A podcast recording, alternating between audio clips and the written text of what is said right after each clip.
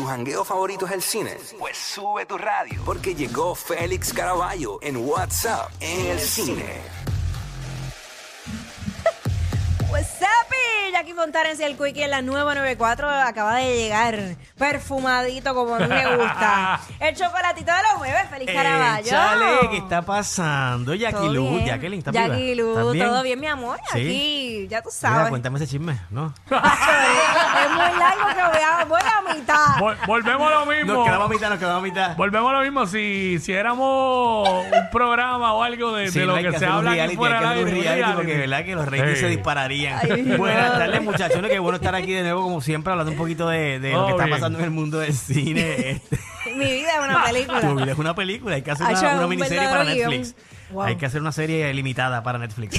Mira, este, esta semana hay varios estrenos y uno de ellos es la película Creed parte 3. Ajá. Este, regresa, ¿verdad? El personaje de Creed este, es eh, de la famosa saga de Rocky. Esta sería, si sumamos todas las películas de Rocky Balboa y las de Mm. Creed, estamos hablando de que esta sería la novena película de esta, de esta historia, de este universo. ¿Cuál es tu película favorita de Rocky? La primera, la original. De verdad, a mí tengo O sea, dos. Estoy entre esa y la segunda, claro. Y eh, la, la, la cuarta película, que es la de Contra Drago, que fue una de las Mm. más exitosas Sí. y de las más comerciales. A mí me caló hondo porque la vi cuando tenía como 12 años, 13 años, y fue como que una película tan y tan emocionante que en el cine todo el mundo gritó, todo el mundo se paró, todo el mundo Sí. aplaudió. Pero verla ahora, pues tengo como que mis A mí, sentimientos encontrados. A mí me gustaron todas, pero obviamente la primera y la cuatro son mis favoritas. Pues la primera ganó Oscar como mejor película y le ganó el Oscar como mejor actor a Sylvester Stallone. Por eso era que mucha gente estaba apostando a que cuando él hizo eh, Creed la primera, hace seis años, por ahí, seis, siete años, él lo nominaron al Oscar como mejor eh, actor de reparto 40 años más tarde y todo el mundo quería que él se ganara el Oscar. que- No se lo ganó, pero hubiese cerrado ese ciclo Mano, de sí. la historia Es que- de es Rocky de una forma bien interesante. Es que también la cuarta pasan muchas cosas, mano. La, la muerte de Apolo, que era tan. Sí, la Guerra Fría en ese momento, la, la- la- la tensión entre Estados Unidos y Rusia, todo ese tema histórico, político del momento, pues también aportó a que la película fuera un éxito y que la Sí. gente ¿verdad? de esa generación pues la, la tuviese como que bien cercana al corazón. Y eso fue lo que me pasó, pero la vi recientemente hace dos, tres años y me la disfruté muchísimo y es muy, muy buena, pero no se compara con las primeras dos películas de Rocky que tienen una historia mucho más profunda, este, como el underdog, eh, con un tipo súper bonachón, súper buena gente, súper Mm. nice logra eh, coronarse como campeón mundial, ¿verdad? De boxeo en la segunda película. La primera pierde, pero aún así perdiendo, ganó. Y eso fue, fue parte de la- del principal atractivo de esta película. Yo me considero fanático full de Sí, la mí- saga de las películas de Rocky. Yo me atrevo así, bueno, uno de mis personajes favoritos del cine es Rocky Balboa. Sí, yo, yo, verdad. yo coincido De- o sea, contigo. De repente a lo mejor Sí. no tengo, no, no soy fanático de todas sus películas, pero como personaje, para mí es uno de los mejores personajes que se ha hecho en el cine. Mm. Bueno, y entonces, para mí, mira esto. eh, para mí, de los mejores personajes que yo he visto en el cine, dos son de él: Rocky y Rambo. Y Rambo, sí, Rambo también tiene una... Pero sí, era, tengo- por, era también tengo- por la edad. Sí, Yo claro. era un chamaco. Hay películas que envejecen bien, hay Sí. otras que no. Hay películas Sí. que las ves ahora de los 80 y dices, Sí. ya, sí, realmente a mí me gustaba esto cuando chamaquito. Pero hay otras que las ves ahora Los y todavía Goonies. tienen el mismo impacto de cuando tuviste, tenías 12, 13, 14 años. Como Los Goonies, los sí, ese es un Goonies. clásico. Que las dan La siempre puedo ver 20 los días de fiesta. O las Star Wars o Oh, Back to the. Future, cualquiera de Oh, esas. Dios. Diablo. Así que. Y ti, y ti, y ti. Y ti, sí, todas las de Ay, Spielberg, ti, a todas mí de me Spielberg. gusta. Todavía. Mi hija la vio, la vio de niña y le encantó. Así que es una película de nuevo, que Mm. todavía con generaciones pequeñas, generaciones que están creciendo, conecta bien de cerca. Mira, regresando a Creed 3, en esta ocasión, ya cuando el, el personaje de, de- de Adonis Creed, que es el hijo de Apolo, este, está eh, pasando por el mejor momento de su carrera, tiene su familia, esposa, hija, eh, sale de la cárcel un personaje que era, ¿verdad? Que era amigo de él cuando, cuando adolescente, están viendo parte del trailer en el app La Música, eh, y sale de la cárcel con un resentimiento y con, ¿verdad? Con, con ganas de enfrentar a, a- a Adonis en el cuadrilátero. Él era, ¿verdad? Eh, aficionado al boxeo, eh, también fue boxeador, y esto pues lo que va a dar pie a la historia de la película, de cómo esa, esa tensión entre ellos dos se va, va creciendo, aumentando, hasta que finalmente obviamente se ven en el cuadrilátero. Siempre se ha comentado que las películas de boxeo, por ser, eh, ¿verdad? Por decidirse generalmente en un cuadrilátero, que es un espacio pequeño, pues a nivel cinema- cinematográfico, pues no, Complicado. no es- eh, sí es complicado y no, como que no conecta tanto. Son bien pocas las películas de boxeo que podemos decir que son extraordinarias. Y más cuando esto es una película, una, una saga que ya lleva nueve películas, pues es un reto adicional. Así que en esta ocasión el director es el mismo protagonista, Michael B. Jordan, que debuta como director. Desafortunadamente no le enseñaron en Puerto Rico a la prensa ni a los medios, pero tengo que decir que la crítica en Estados Unidos, al momento en la página, el portal que reseña todas las críticas de Estados Unidos, eh, la, la clasifica con un 90%, incluso muchos de ellos diciendo que es la mejor de las tres películas de Creed.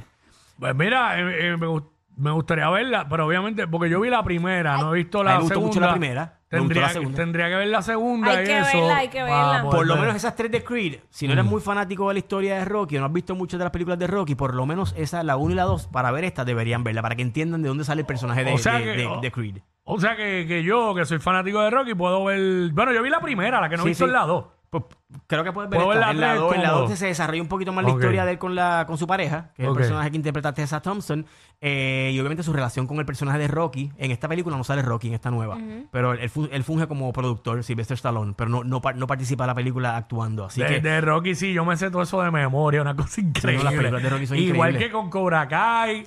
También, otras, Ahí- otras películas que también todavía de, de- Sí. de adultos las podemos ver y las, las disfrutamos como cuando éramos niños. Mira, Creed 3 se estrena en cines mañana, así que no se la pueden perder. Eh, de ahí pasamos a una, una comedia dominicana. que- ¡Échale! sí, sí, de esas, habla- de esas hablamos ayer. El Claro. Brujo. Regresa El el, dúo Brujo. dinámico de Raymond Pozo ¡Ea! y Miguel Céspedes. Casina. Que tienen, como dije ayer, tienen esa química manga. este, esos tipos de verdad hacen una comedia bien chévere, una comedia sana, una comedia inofensiva. Se escapa una otra palabrita, pero eso es parte de la jerga popular, tanto aquí como en República Dominicana. Y es uno de los, de los aciertos bien grandes de la película. La, la- el folclore, la cultura, el lenguaje, la- lo- el acento, la- las palabras. De verdad que es, parte de lo que me llamó mucho la atención de la película y que me hizo reír un montón. Tengo que decir que la película, aunque tiene temas espirituales, religiosos, y no digo esto como, como algo negativo, porque todo lo contrario, tengo que decir que esta, esta, ¿verdad? este, este dúo ha logrado transmitir ese tipo de mensaje de una forma que no se sienta que te están sermoneando, que te están juzgando, como muchas películas cristianas. De repente no, últimamente están haciendo unas diferentes, pero hace un tiempo casi todas las películas que eran de corte cristiano eran como que eres un pecador, eres hijo del diablo, tienes que cambiar porque si no te vas a morir, o sea, te vas a, eh, a, quemar en el infierno. Y esta película te presenta una reflexión bien bonita este, sobre, ¿verdad? Sobre, sobre el futuro, sobre cómo manejar tu- tus problemas y tus situaciones. ¿De qué trata? Este personaje, que es el que interpreta a Raymond Pozo, vive en la capital, vive en la ciudad, eh, se ve involucrado en un incidente confuso que resulta, o lo que provoca que la policía vaya atrás de él. Él escapa de la ciudad y se esconde en el campo, en un pueblito en el campo, en Ay, casa de su primo, que a su vez está acaba de recibir a su hijo que se crió en Estados Unidos, que no sabe nada, no sabe bien poco español. Y está pasando el verano con él. Entonces el, el- el- el papá, ¿verdad? El, primo, pues se dedica a, a enseñarle español a su, a su hijo adolescente y de paso eh, eh, darle clínicas de pelota, porque quiere que sea un pelotero de, de grandes ligas. Y esa dinámica está bien chévere entre pa- padre, hijo, el primo, tío. Este, ¿Qué pasa? Que en el, en el barrio, el brujo del barrio, que es un personaje bien folclórico de muchos de estos, ¿verdad? Este tipo de, de- de- de comunidad, Claro. eh, tiene un percance de salud. Y este tipo, ¿verdad? En, en- su afán de esconderse de la policía, pues eh, decide eh, tomar el papel del brujo del, del pueblo, ¿verdad? Tomar su, su silla. Pero en lugar de todo este tipo de creencia tradicional, otra este tipo de creencia de santería, de brujería y demás, que más bien es como que dándole, da, da ciertas instrucciones a las personas que van en, en- en búsqueda de soluciones para sus problemas, ya sean emocionales, financieros, económicos, de lo ¿Quién que diría sea. como el psicólogo? Pues él se convierte en un tipo de psicólogo que en lugar de estar dando instrucciones de que, mira, utiliza este mejunje que no sé qué para Ajá. bla, bla, bla, él se convierte en una especie de, de, de- sí, de psicólogo que aconseja a la persona. Aquí hay Y uno, esto- aquí hay uno que, que- que da consejos de eso de plantas medicinales y eso. Ah, este, sí, en Puerto Rico. ¿cómo es que se llama? Este, Doctor Norman. El yerberito, el yerberito. Mira para allá, no, no, no, El no había yerberito que está en las redes sociales, en Facebook y Eh, eso. un poquito de señor Verita. Sí, ah, bueno. No, Doctor Norman ya es. tú te como, apuntas. ¿sabes? Chacho, No, rápido me la no, pues, batea. bueno, No, Adiós, Doctor cara. Norman tiene un negocio ya. No de los eso. no va ninguno. Mira, entonces. ¿qué pasa? Que este, este nuevo brujo, pues comienza a aconsejar a la gente y esto va a, tener- va, va a resultar, ¿verdad? En, en consecuencias bien interesantes e inesperadas en la comunidad. Ay, Así que es una película que de nuevo tiene el tema cristiano. Ah, porque para colmo él es, él es cristiano y se canta cristiano ¡Eh, toda la a película. Entonces tiene esa, rayos! contradicción de él tener que hacerse pasar por un brujo, la santería y la cosa, siendo Exacto. él una persona que te, ¿verdad? de fe, este, pues va a resultar en, en- en- algo bien, bien gracioso, una película bien graciosa. Así que vayan a verla con toda la familia, la van a pasar súper bien, la fotografía es espectacular, todo este tema folclórico, todo este tema de, la, de, de- de campo, de barrio, de comunidad, o como, como en todas las películas, como en muchas películas dominicanas, no pueden faltar los personajes o, o las figuras, las personalidades de la República como músicos conocidos de allá, como influencers Ah, estaba conocidos viendo, de allá.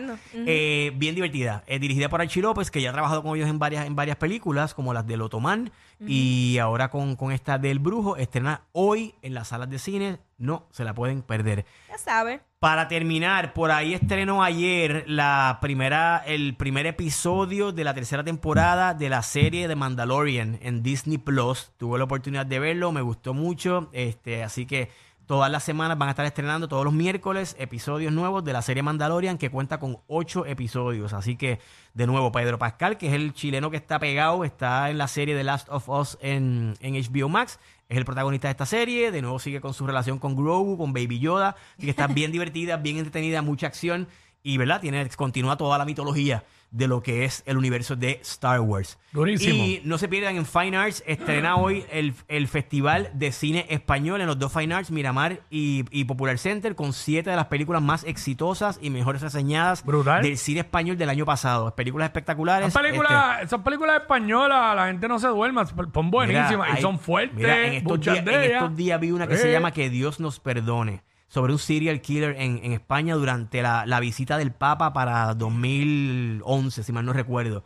Espectacular, una de las mejores películas españolas que he visto. que yo he visto, Que Dios todas nos me han gustado. Así que estrena esta semana, hoy, en el en Fine Arts de Miramar y de Popular Center, el Festival de Cine Español, siete películas. Todas han sido, eh, han tenido, han ganado premios, han sido, eh, con, ¿verdad? han tenido muy buena recepción en taquilla y por la crítica y todas son del do- eh, 2022. Así que no se lo pueden perder. Y para seguir la conversación de cine que estuvo por ahí publicando trailers nuevos de películas que vienen por ahí, Félix Iván en Instagram, Félix Iván01 en Twitter y Félix Caraballo en YouTube. Pa' que Yeah, sepis.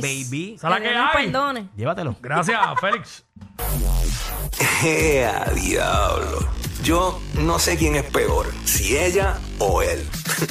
Jackie Quickie, WhatsApp, la 94.